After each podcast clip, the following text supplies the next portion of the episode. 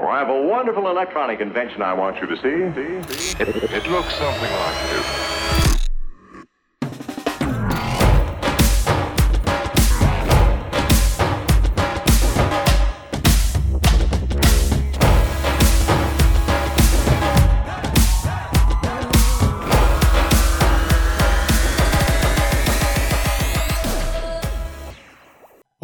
Te saluda tu abogado Paco Domínguez y estás en Hecho Derecho, un programa donde analizamos hechos jurídicos que se materializan en actos jurídicos. Todo explicado con peras y manzanas. ¿Quién dijo que la ley tiene que ser complicada? En el programa del día de hoy platiqué con Eduardo Gaona y platicamos acerca de un tema muy importante en los negocios y es el gobierno corporativo platicamos acerca del qué es y para qué sirve. Sin más, comenzamos.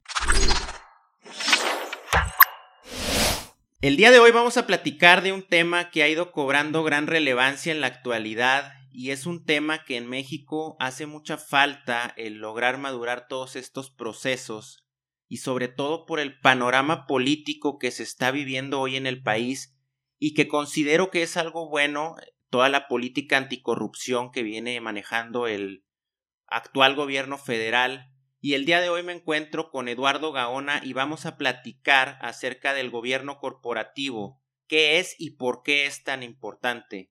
Eduardo es especialista en este tema y a lo largo de su carrera profesional se ha dedicado, entre otros asuntos, a ver el tema del gobierno corporativo. Eduardo, Muchísimas gracias por aceptar la invitación a platicar un poco de este tema que si bien es muy extenso y pudiéramos eh, pasar horas eh, tocando eh, todos estos puntos, todos estos temas, trataremos de tocar ciertos puntos importantes. Muy bien, muchas gracias Paco. La verdad que yo me siento muy gustoso de poder participar, poder compartir con tu auditorio alguna de estas ideas sobre gobernanza eh, y sobre todo la implicación eh, y el beneficio que tendría adoptar un tipo de modelo, un modelo de gobierno corporativo para las micro, las pequeñas y las medianas empresas. Entonces, a tus órdenes y encantado de estar aquí. Muchas gracias, Eduardo. Y comenzando con el tema y para, para efectos de este programa, considero importante empezar por definir lo que es un gobierno corporativo. Y poniéndolo un poquito en palabras simples, eh, considero que un gobierno corporativo son los controles y los incentivos que existen o que se implementan en una empresa para evitar que eh, los, los, administradores, el consejo de administración o, la dirección de la empresa y demás personal cometan actos que pudieran llegar a convertirse en, en un delito y que van contra los propietarios de, la empresa. Y es importante señalar, Eduardo, que los interesados en, en, la implementación de un gobierno corporativo, pues es la asamblea de accionistas. Eduardo, salvo tu mejor opinión, considero que un buen gobierno corporativo existe cuando se toman decisiones justas y equitativas dentro de una organización. Y todo esto se logra mediante un sistema de contrapesos, ¿no? Los, los checks and balances para validar o, rechazar todas estas, estas acciones. Sí, eh, muy pertinente lo que, lo que preguntas. Este, a lo mejor si oye por ahí algún ruido externo, pues estamos ahora sí que grabando eh, e, en vivo. Pero bueno, la idea es de, eh, transmitir el, el mensaje. Sí, la, lo que preguntas, Paco, es muy pertinente porque vamos comenzando. A mí me gustaría empezar a platicar eh, para entender este tema quienes no, digamos, están completamente vinculados o no, no han tenido la experiencia de, de, ver cómo funciona este tema en la práctica. Este, quisiera empezar comenzando a decir que gobierno corporativo a veces lo lo confundimos un poco con los aspectos gubernamentales. Claro. Este, e, este concepto eh, que estamos hablando no tiene nada que ver eh, con el tema de gobierno. O sea, cuando hablo de gobierno corporativo para la empresa, eh, de hecho la palabra en sí, gobernanza, gobierno, viene, si nos vamos a la etimología, inclusive en Grecia, habla de control. La palabra en sí quiere decir control, control para las organizaciones. Entonces, lo que se busca es que a través de un modelo de gobernanza, las empresas, como bien lo dices tú, a través de, su, de la asamblea de socios, que como sabemos es el máximo órgano eh, dentro de una empresa, eh, pueda controlar lo que sucede al interior de la empresa en cuestión.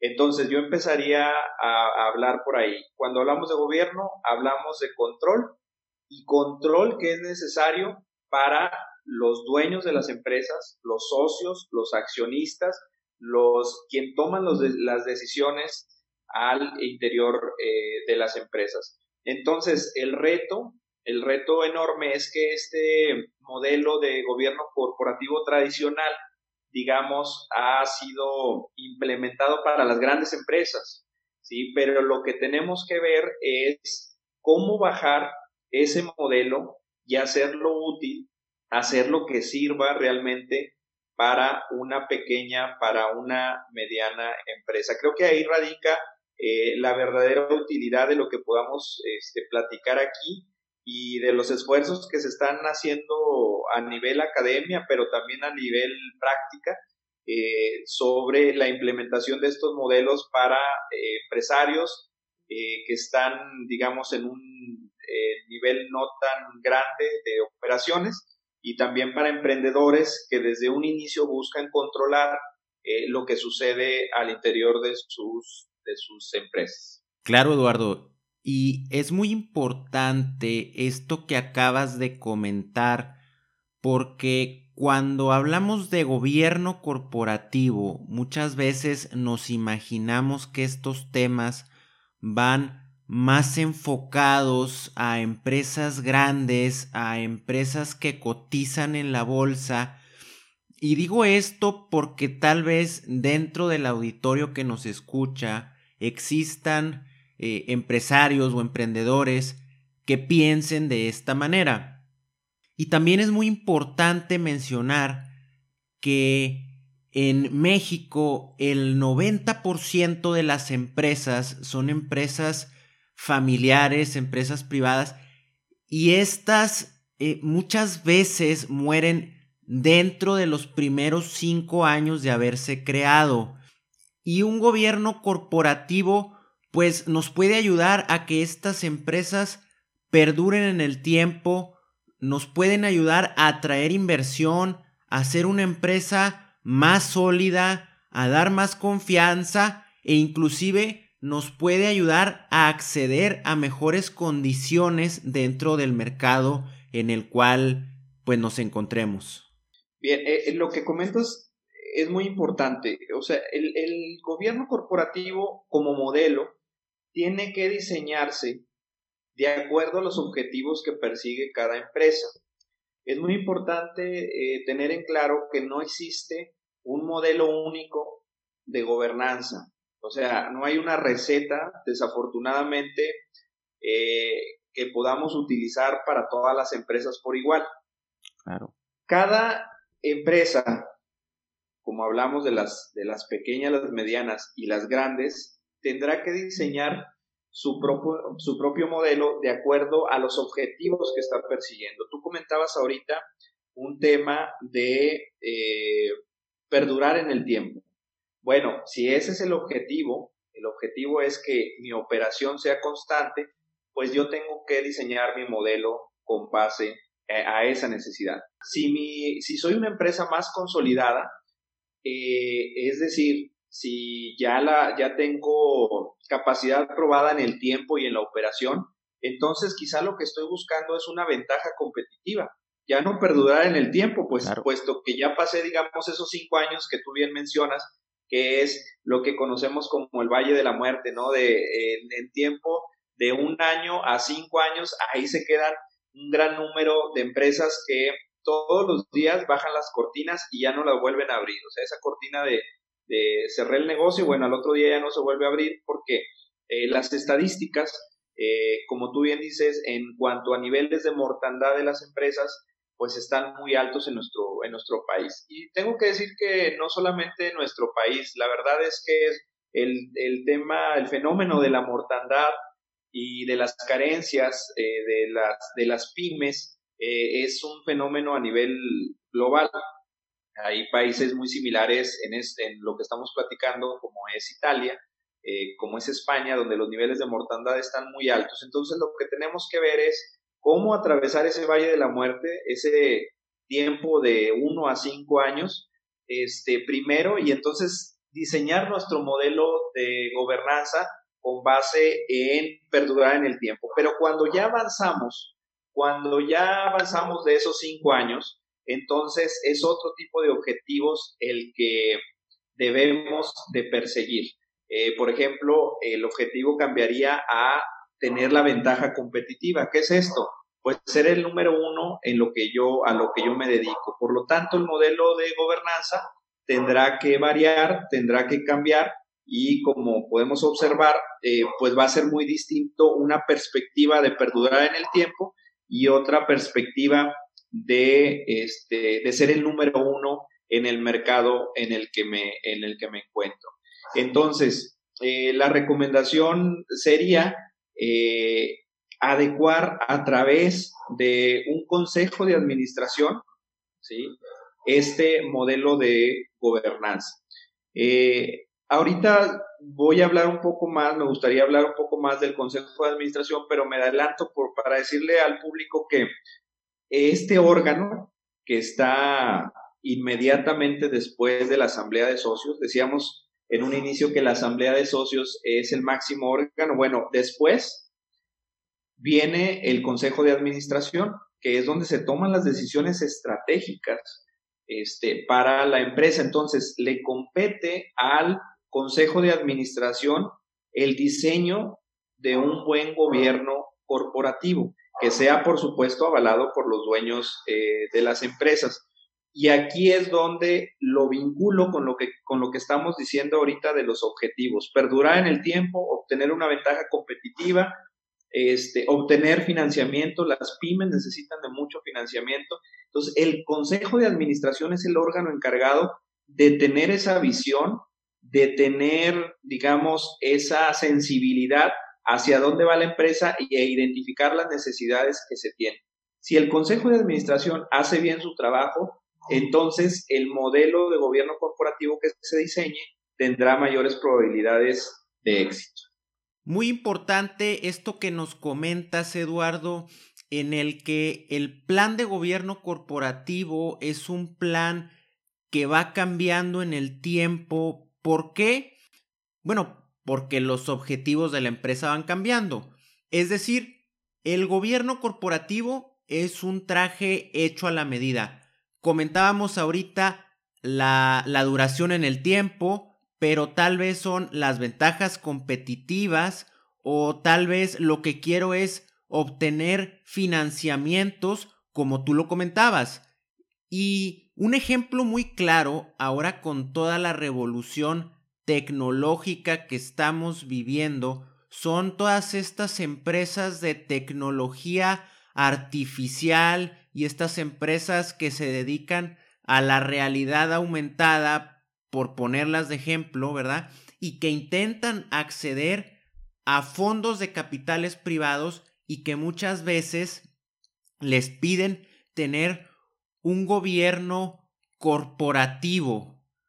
Eduardo, ahora me gustaría comentarle al auditorio que nos escucha un poco de los antecedentes del gobierno corporativo. Y para poner en contexto, si mal no recuerdo, fue por ahí de los años eh, noventas cuando un profesor de la Universidad de Colombia, Jeffrey Sachs, eh, quien dijo, el dinero está corrompiendo al mundo corporativo y empresarial ante la falta, ante la falta de un control adecuado.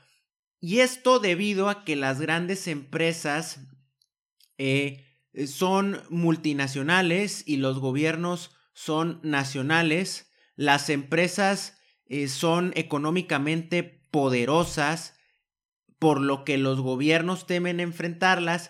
Y una tercera premisa que él ponía era que los políticos muchas veces son propietarios o copropietarios de estas empresas.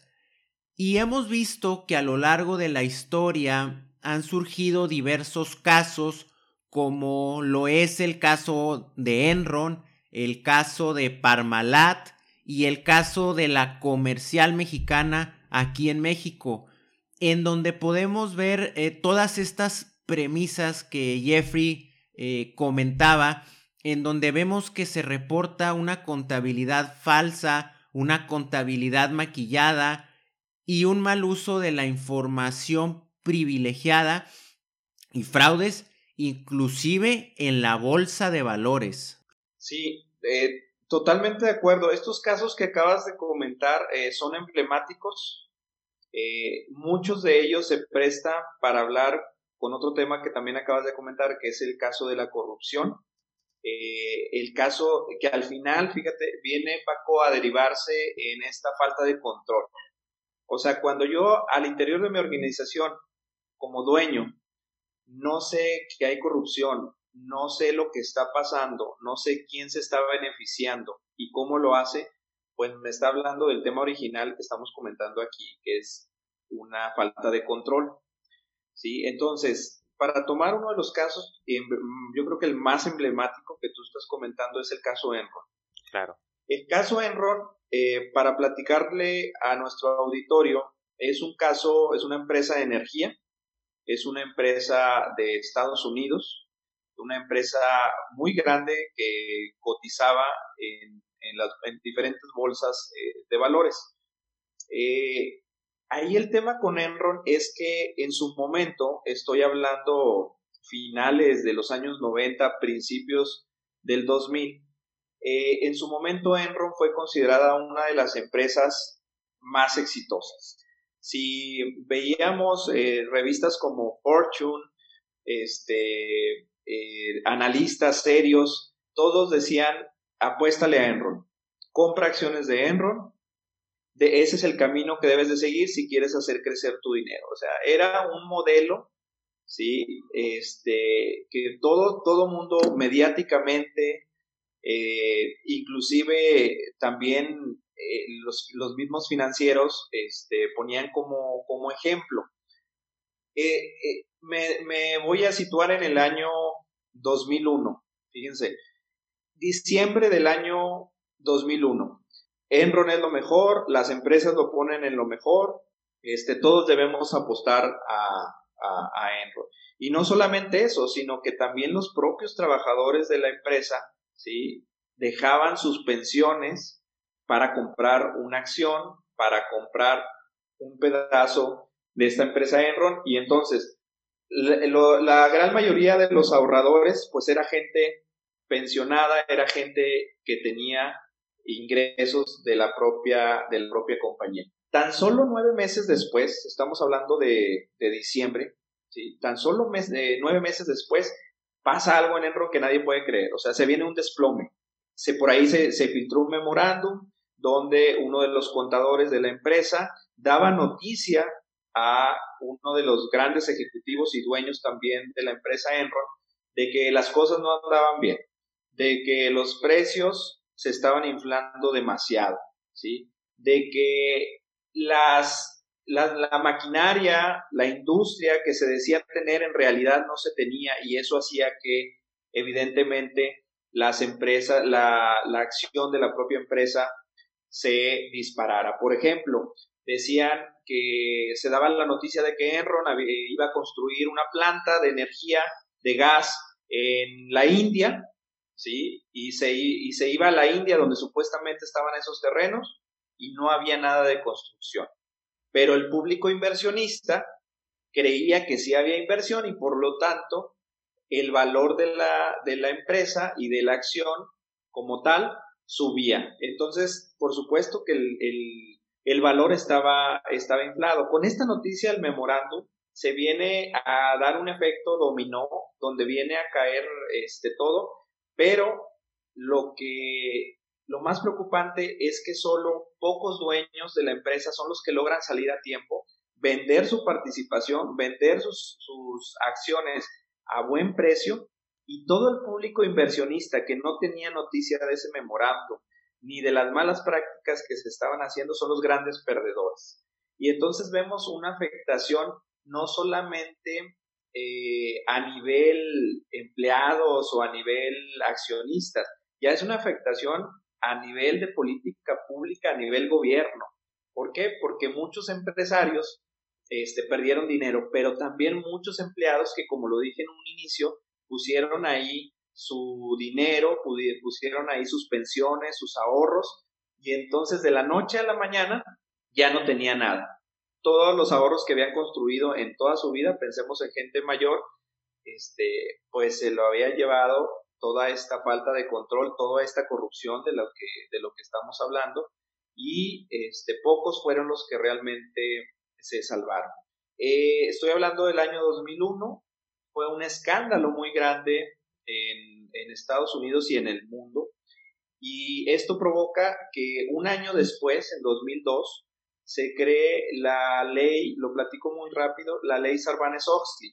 Sarbanes-Oxley porque es el apellido de dos senadores de Estados Unidos eh, eh, que tienen la autoría de, de, esta ley. Entonces, a través de esa ley, como dicen, muerto el niño, a tapar el pozo. A través de esta ley lo que se buscaba eran controles más serios, controles más dirigidos a las empresas porque ¿cuál fue el, gran problema, mi estimado Paco, auditorio? El gran problema es un tema de, lo que pasó en Enron. Es un tema de, responsa, de falta de responsabilidad. Se enjuició inclusive a los dueños de empresas, a los altos ejecutivos, pero ¿qué era lo que pasaba en ese juicio? El dueño de la empresa decía, lo que pasa es que yo nunca di esa orden. Eh, quien dio la orden es el que viene de abajo de mí, que es el director general iban con el director general y, eh, y, le decían, oye, ¿por qué estas malas prácticas? ¿Por qué esta corrupción? ¿Por qué el engaño? No, es que yo nunca di la orden, la dio mi CFO, el, director de finanzas. Iban con el director de finanzas y él tampoco tenía la responsabilidad. Así se iban de manera escalonada hasta abajo y nadie tenía la responsabilidad. ¿sí? Ese es esa fue la gran problemática. Si vemos el caso Enron, fueron dos personas las que fueron enjuiciadas donde participaron en estos delitos corporativos este, muchísimas personas, pero la falta de responsabilidad fue lo que dejó fuera, eh, lo que liberó y lo que no se permitió vincular a proceso a muchas eh, de, las, de las personas. Por eso vino casi inmediatamente después esta ley Sarbanes-Oxley, que lo que se buscaba era apretar esos controles para decir, a ver, no, tu director de la empresa tiene responsabilidad, Tú, dueño de la empresa, tienes responsabilidad en caso de que sucedan eh, malas prácticas. De administración, tienes responsabilidad. Entonces, no te puedes hacer de la vista gorda, no puedes voltear a otro lado cuando realmente tienes eh, al interior de tu empresa un elefante blanco, como decimos, que se está destruyendo todo. Entonces, el hecho de que se den esas malas prácticas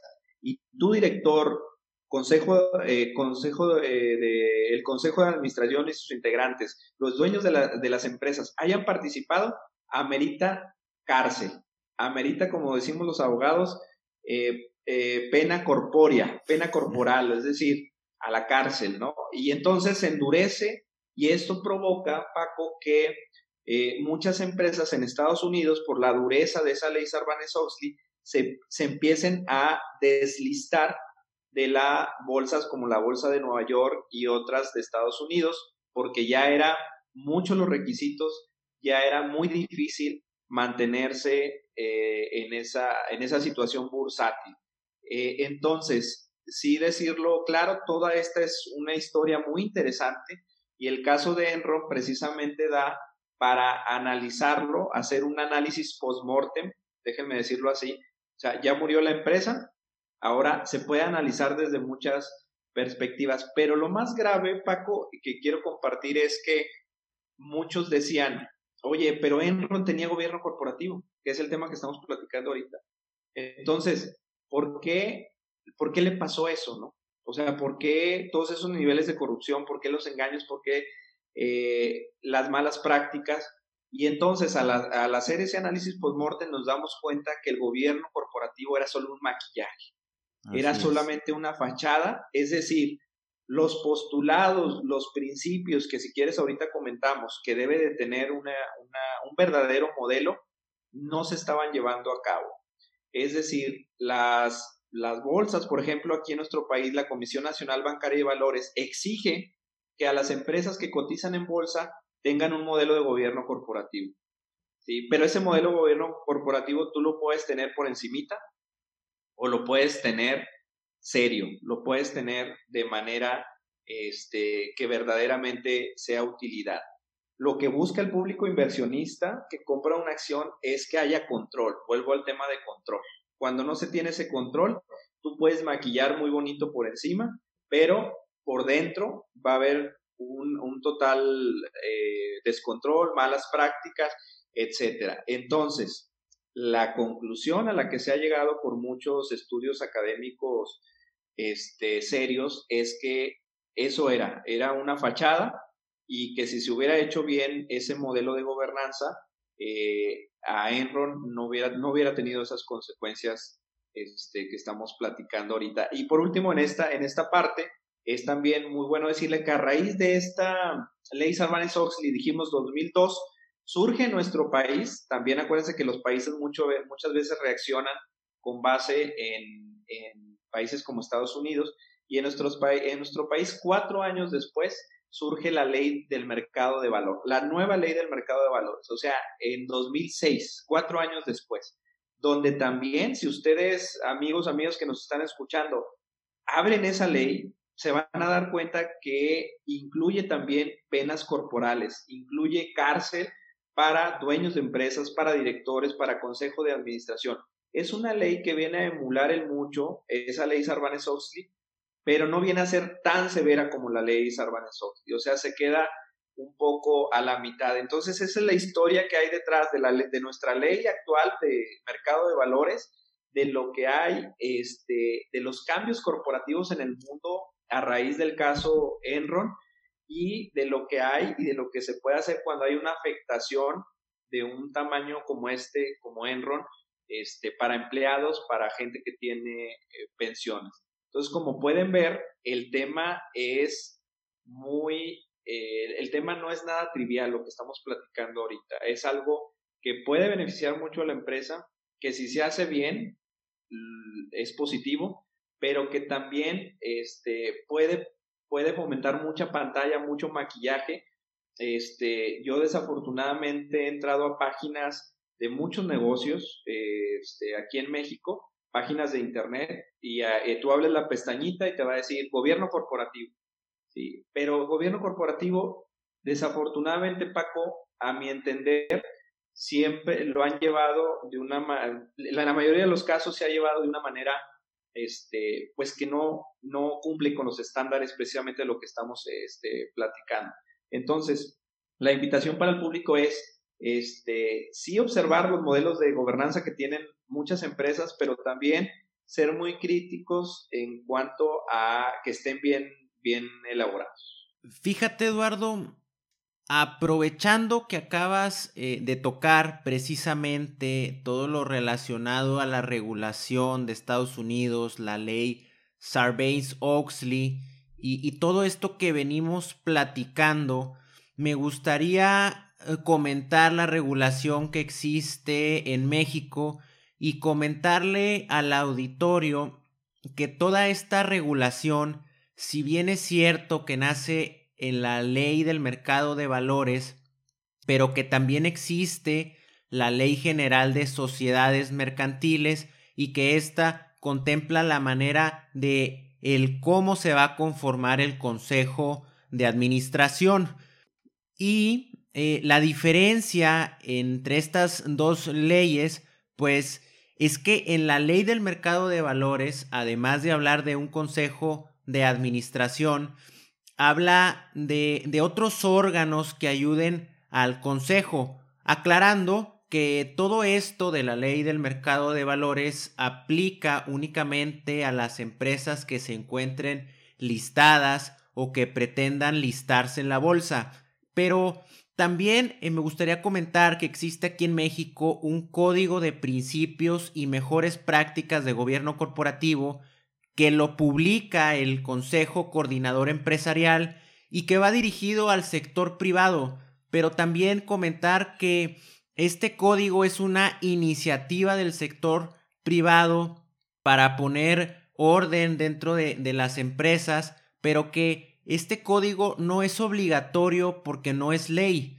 Eh, la, la, única ley que en su momento pudiera aplicar al sector privado sería la Ley General de Sociedades Mercantiles y probablemente existan algunos casos sui generis, pero eh, como lo comentamos, la Ley General de Sociedades Mercantiles únicamente te habla de la manera eh, de cómo se va a conformar un consejo de administración, que existe un presidente, un secretario, un tesorero, que pueden existir vocales, eh, ¿verdad? La, los, los, porcentajes para, para acceder a, a, un asiento dentro del, dentro del consejo. Pero también es importante destacar que dentro del Código de Principios y Mejores Prácticas existen eh, siete prácticas que van enfocadas al Consejo de Administración y estas prácticas consisten en la manera de, de la integración del Consejo, la duración del mismo, las funciones de auditoría, eh, hay una que, se, que va encaminada a las finanzas, otra que va encaminada a la planeación, otra que va encaminada a la periodicidad de las reuniones y que menciona que deben de ser cuatro reuniones trimestrales, una reunión anual y el incorporar consejeros independientes y fíjate que hay una que se me hace muy importante y muy interesante que es la creación de comités que ayuden al cumplimiento de las obligaciones del Consejo de Administración, Eduardo. Sí, eh, de hecho, esto, qué bueno que, que lo, lo, estás preguntando, el hablar un poco para que nuestros amigos, amigas, este, conozcan un poco de la regulación que hay al respecto, ¿no? En México no tenemos desafortunadamente una regulación, una regulación vasta, o sea, un marco legal, leyes que este, sean amplios y que nos permitan de alguna manera eh, fomentar este tema que estamos hablando ahorita. Los esfuerzos que se están haciendo, sí, es por un lado eh, la obligatoriedad de empresas que cotizan en la bolsa, las empresas bursátiles, las grandotas. Eso, eh, digamos, está muy regulado y lo tienen que hacer. Pero las que sí se dejan a un lado, a mi parecer, pues son las pymes. Así Son las pymes que, este, si bien existe este marco normativo que tú acabas de, mencionar, eh, pues no es suficiente. Eh, déjame hablar en primer lugar de la Ley General de Sociedades Mercantiles, que es lo que tú comentabas ahorita. Bueno, eh, mucha gente conocerá que esta ley es donde se establece el tipo de estructura legal de, que una empresa puede, puede adoptar. ¿Qué quiere decir? Que ahí vienen las reglas. Si tú quieres ser una sociedad anónima, ahí vienen las reglas este, de cómo te puedes constituir como tal. Si tú quieres ser una sociedad de responsabilidad limitada, ahí también vas a encontrar las, las reglas. Si tú quieres ser otro tipo de, de, adoptar otro tipo de estructura legal, ahí lo vas a encontrar.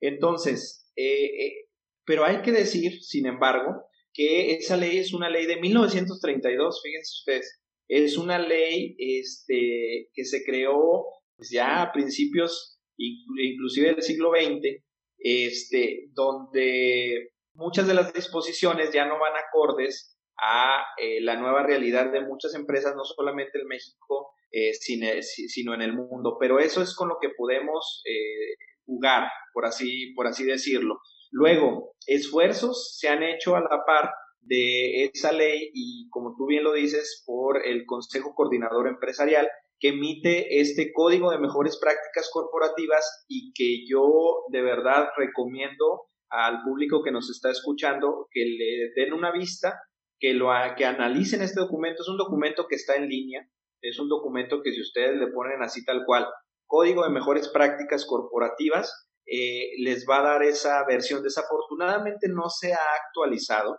eh, pero eh, la versión 2010 viene a ser todavía vigente y a estar muy, muy... Y todo además, hay una versión que sacó aquí el Instituto Mexicano de Ejecutivos en Finanzas, ¿sí? que es una guía de ese código, así, así le llaman, guía para la adopción de las mejores prácticas corporativas. Entonces, no lo hacen todavía más digerible. Si ustedes quieren irse directo al código, lo pueden bajar. Si ustedes quieren irse a la guía, algo mucho más ejecutivo, mucho más sencillo, también lo pueden bajar este, en, en línea. Es un, eh, insisto, que sacó el IMEF. Entonces, ¿qué van a encontrar ahí? Pues se van a encontrar la manera en, por ejemplo, lo más importante, para mí la estrella de la película del gobierno corporativo es el consejo de administración. La manera en cómo vas a conformar el consejo de administración. ¿Qué quiero decir con conformar? Pues, ¿quiénes van a estar sentados en ese consejo? ¿Qué perfiles van a estar sentados en ese consejo de administración? Y el código de mejores prácticas corporativas, que es un, se le llama código, pero hay que decirlo, no, decimos los abogados, no es vinculante, es decir, no es obligatorio, ¿verdad? Aunque, aunque su, su, nombre lleva la palabra código, pues en sí es, es, es, es una guía para que las empresas hagan mejor las cosas y ahí se van a encontrar la manera, las mejores prácticas de cómo integrar un consejo de administración. Por ejemplo, me voy a traer gente de fuera o me voy o voy a operar solamente con gente de adentro. El código de mejores prácticas establece que lo recomendable es que por lo menos un 25% del total de los integrantes de un consejo de administración de una pequeña y mediana empresa sean, sean de, de afuera. ¿Por qué? Porque los consejeros externos vienen a darle una mirada fresca, vienen a aportar, pues no están sesgados con la operación del día a día de la empresa. ¿sí? Entonces, es bueno traer una, una visión nueva, por eso que se privilegia el hecho de traer consejeros eh, externos. Y fíjense ustedes la importancia de conformar adecuadamente un consejo de administración. Al principio decíamos, ¿qué quiero? ¿Obtener una ventaja competitiva o quiero, este, o quiero perdurar en el tiempo o quiero obtener financiamiento? ¿Cuál es el objetivo que estoy persiguiendo? Y entonces el consejo de administración y la forma en cómo lo, cómo lo integre, esa es la manera en cómo eh, voy a alcanzar estos, estos objetivos. Es, es, es muy lógico. Si yo quiero financiamiento y quiero, por ejemplo, obtener recursos de un fondo de inversión, pues a quién voy a sentar en mi consejo de administración. Voy a, voy a preferir un perfil seguramente que conozca de números, de finanzas, que conozca de eh, lo que son los estados financieros, lo que son los balances, que le entienda bien, pues para poder yo alcanzar esa meta. Si yo quiero, tengo otro objetivo que no sea financiamiento, por ejemplo, el, el hecho de hacer una base tecnológica para mi empresa, o sea, soy un modelo tradicional y quiero empezar a utilizar tecnología, pues ¿a quién voy a sentar en ese consejo de administración? El perfil mejor será de gente que le entienda a la tecnología. Eh, etcétera. Entonces, dependiendo de los, de los objetivos que persigue la empresa, ¿sí? es la manera en cómo se va a conformar ese, eh, ese consejo de, de administración. El consejo aquí para quienes nos están escuchando y están pensando o en algún momento se van a topar con esa parte es adecuar su consejo de administración con gente que les ayude a alcanzar los fines que ustedes en ese momento, en esa fotografía del momento, están persiguiendo. Y aquí viene un tema muy relevante, Paco, porque eh, hay que decirlo con todas sus letras. O sea, implementar un modelo de gobierno corporativo, tener un consejo de administración, todos estos temas que estamos hablando, es, no, déjeme decirlo al revés, no es barato. Y no se hace de la noche a la mañana. Sin embargo, no tiene que ser tan costoso o el emprendedor o el empresario no tiene que cargar con todos los costos que eh, una empresa tradicional más grande sí podría hacer. Por ejemplo, si yo quiero conformar un consejo de administración, pues voy empezando con tres personas, con cinco personas, si soy una, una pyme, una pequeña y mediana empresa. Y este, ¿qué se ha visto? Les voy a dar dos ejemplos que pueden funcionar. Uno es, este, hay universidades que tienen programas de consejeros de administración. Esos consejeros es gente que ya está retirada, que trabajó mucho tiempo en empresas, pero que todavía quiere seguir sirviendo a la sociedad. y Es gente de la tercera edad que fueron muy exitosos en su vida profesional y quieren y pueden y han sido muy buenos sirviendo a la sociedad. Entonces ellos aportan su tiempo a través de estos programas de universidades y van y eh, fungen como este, integrantes de consejos de administración de pymes. Claro, sin costo. Y son, y son eh, programas vivenciales, eh, por supuesto, y son...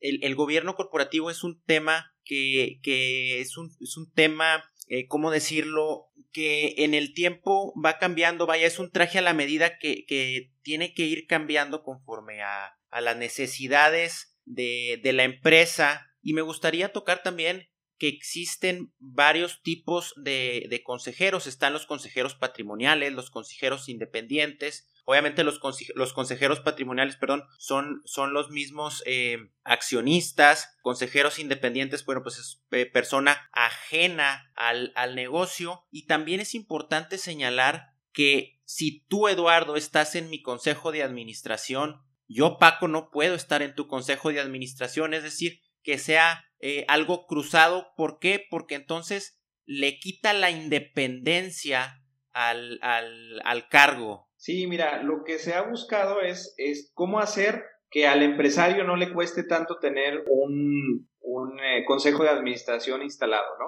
Y entonces, con esto que estás comentando y lo que decía yo ahorita de los modelos donde se vincula a las universidades con gente de mucha experiencia. Esa es una cosa. La otra es lo que tú estás comentando. Yo respondería a lo que tú me dices de, digamos, eh, tener esa interrelación de consejeros entre diferentes empresas, que sí se puede en algunos casos y en otros casos eh, no se puede. ¿Cuándo sí se puede? Cuando no hay una competencia entre empresas, cuando no hay un conflicto de intereses. De hecho, eso es un modelo también que se, que se utiliza. Yo vendo, vamos a decir, este, laptops, mi empresa se dedica a eso, ¿sí? Este, y por alguna razón tengo algún contacto con un proveedor que no va a ser de mi competencia, ni voy a tener conflicto de intereses y que se dedica a un giro totalmente diferente. Entonces, gente valiosa de ahí, gente que entiende lo que estamos platicando ahorita en términos de gobernanza,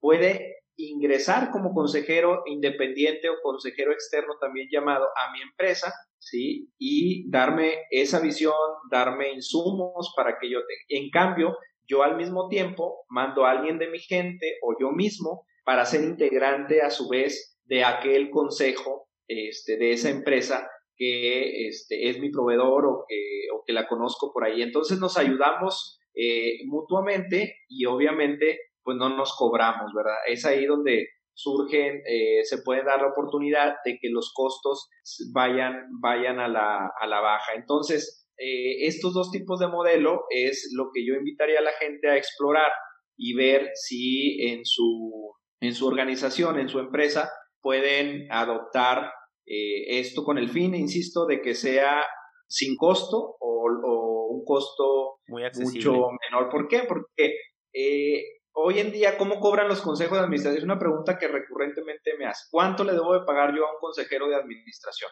Bueno, pues, tradicionalmente se le pagaba con un centenario. O sea, el, el, consejero de administración hace muchos años había junta de consejo, se acababa y le daban un centenario. Y luego que le daban un reloj. O sea, no, se tenía establecido en sí un monto para, para el pago de los honorarios de un consejero.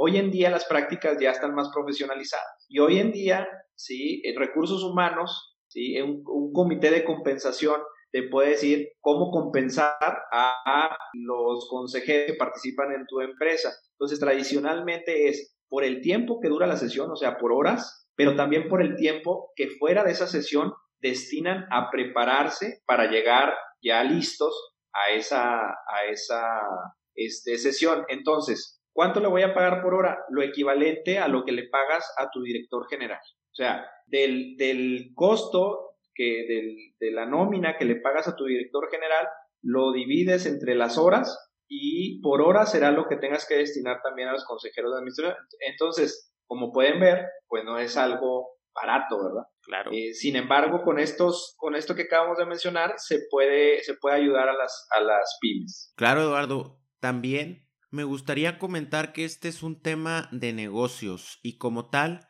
es un tema de sustentabilidad.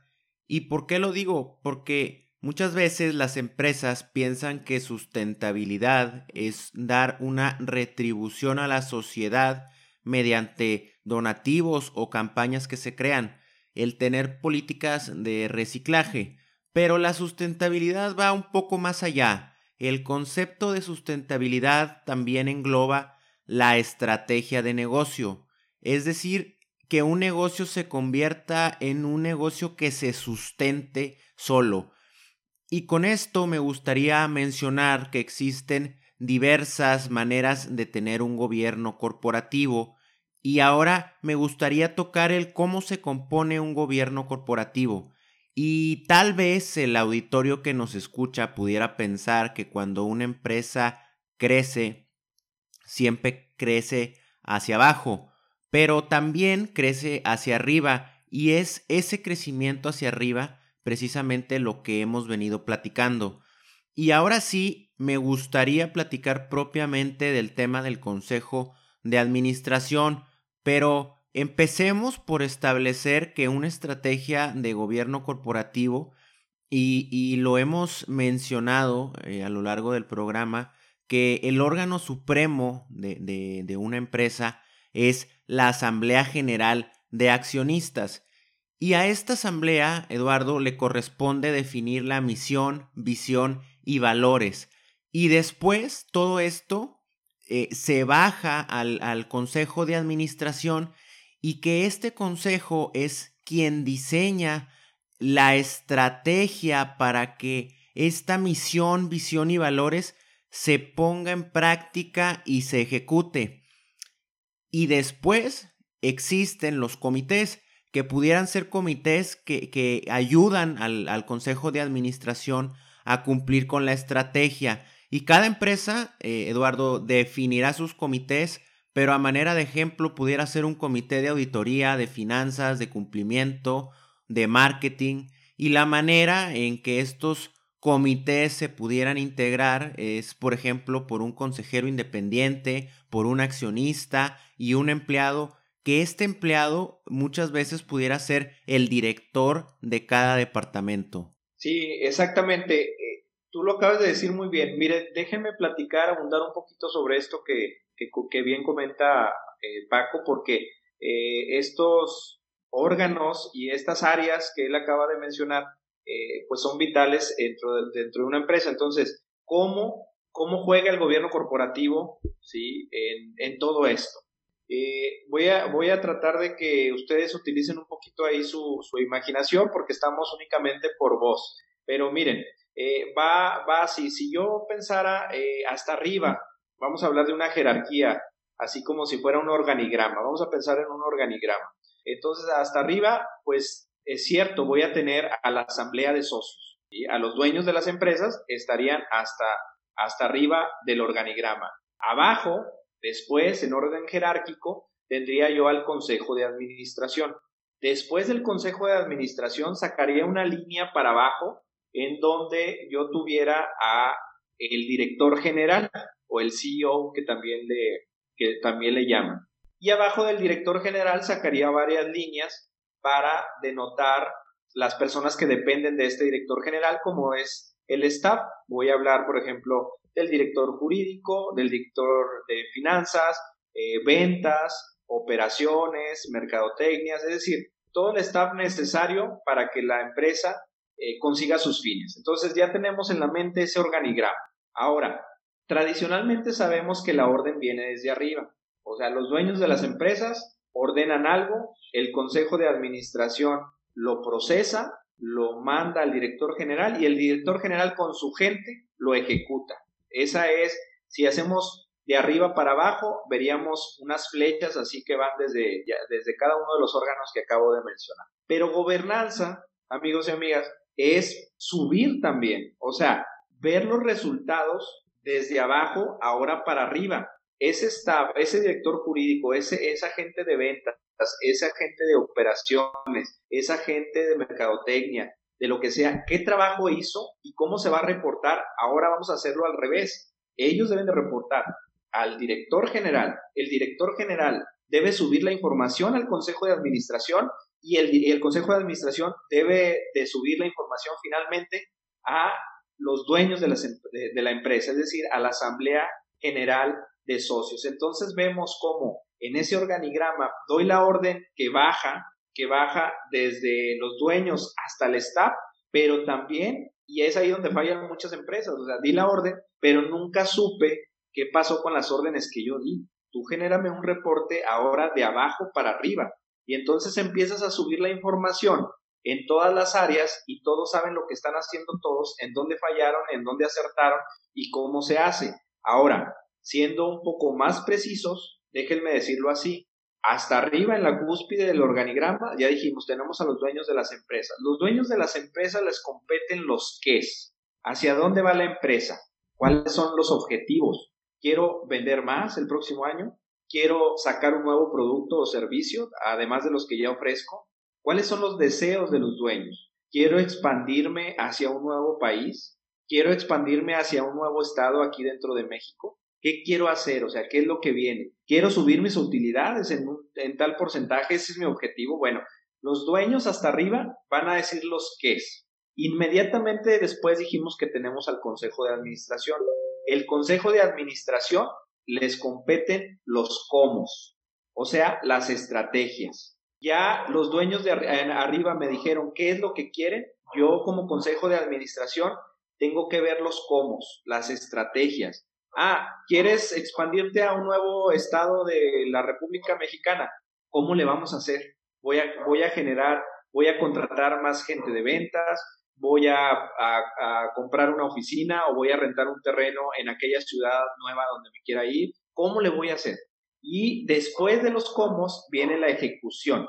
O sea, el CEO tiene que ejecutar esas estrategias que le va a mandar el consejo de administración y va a utilizar a todo su staff para llevar a cabo eso. Entonces vean cómo es un orden lógico. Los deseos de los dueños son los qué es, las estrategias del consejo de administración son los cómo y la forma de ejecutar de el director general, gerente o CEO, como le queramos llamar, son la ejecución de estas órdenes. Después tengo que subir, como ya lo dije, todos esos resultados hasta los dueños de la empresa. Eso es gobernanza.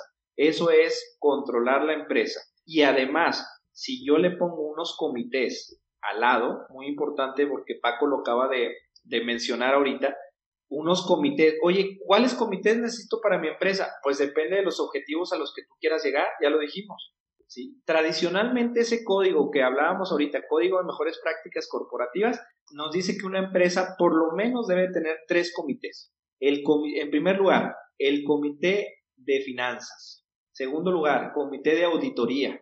Y eh, tercer lugar, el comité de compensaciones por lo menos, pero yo puedo tener otros comités, un comité jurídico, un comité de logística, eh, si soy una, una, empresa que dedica a la, a la, educación, un comité de programas, este, de programas educativos, etcétera. Entonces, los comités no dependen jerárquicamente, insisto, y hago hincapié en esto, no dependen jerárquicamente del el director general, como muchas empresas lo hacen. Los comités es un brazo del Consejo de Administración y sirve para estar de lleno vigilando la actuación de el staff, del director general y del mismo director general.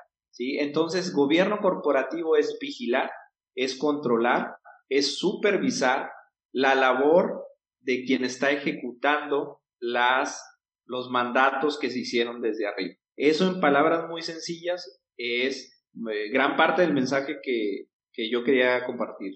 Claro, Eduardo, es eh, una cadena de, de, responsabilidad. Y para, para concluir con, con el programa, eh, quisiera que nos compartieras un consejo para todos los emprendedores. Bien, pues miren, yo he visto, me ha tocado participar mucho como, he estado en varias partes de, de la parte práctica, ¿no? Este, eh, como consultor, como asesor, eh, como acompañante de, empresas, tanto en la parte jurídica, pero yo también me meto mucho a la parte eh, de los negocios.